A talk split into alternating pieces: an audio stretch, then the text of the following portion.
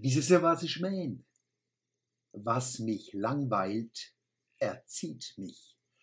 Das hat der französische Schriftsteller und Nobelpreisträger André Gide gesagt.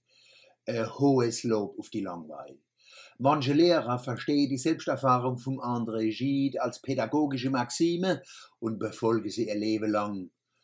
Aber auch Fußballnationalmannschaften begliegen Europa mit Volkserziehung aller André Gide.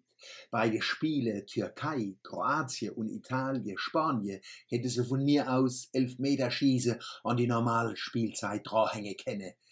Die hat sich schon angefühlt wie 120 Minuten. Ich hab beim Fernseher angerufen und sie darauf hingewiesen, dass der Seppel Herberger versprochen hat, ein Spiel dauert 90 Minuten. Versprochen ist versprochen. Aber da hat keiner mehr gewusst, wer der Seppel Herberger ist. Am besten hätte man auf die Spiele ganz verzichtet und gleich das Elfmeterschießen gemacht. Und schonst? Am letzten Samstag ist ein Fahrraddemo durch die Innenstadt gelaufen. Radfahrer haben sich am Wasserturm getroffen. Im Zug sind sie durch die Fressgasse gedappt und durch die Kunststraße zurück zum Wasserturm. Voraus der Trommelpalast, dass jeder hört, da kommt jetzt was. Ein Nachteil vom Radfahren ist, es macht keinen Krach. Fahrräder sind so unnatürlich leis, dass ihm die Ohren zufahren.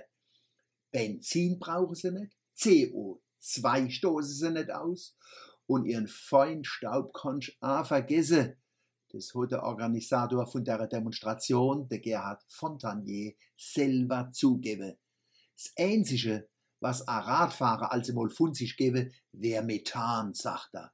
Anders ausgedrückt, sie fahren nicht bloß selber, sie lassen also mal einer. Wissen Sie, was ich meine?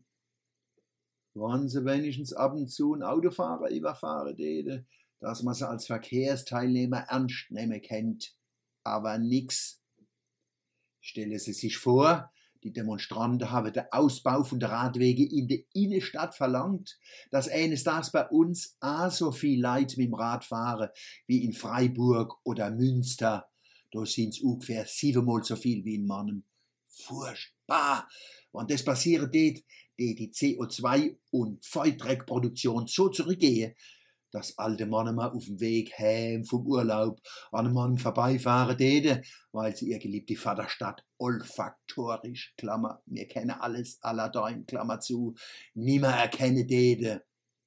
Anders ausgedrückt, sie kennen den Mann nimmer riechen. Manche täte vor lauter guter Luft sogar auf einen krassen Entzug kommen und mit Schüttelfrost im Bett liege. Cold Turkey. Als Gegenmittel tät ich empfehle, man tue die Umweltzone umwidme. Stinker dürfen neu fahren, Fahrzeuge mit wenig CO2 und Feudreckemissionen wären aus dem Verkehr gezogen. Allgemein tät ich viel Holz und Kohle und Holzkohle verbrenne. Die Klassiker halt dann wär man hinne wieder vorne.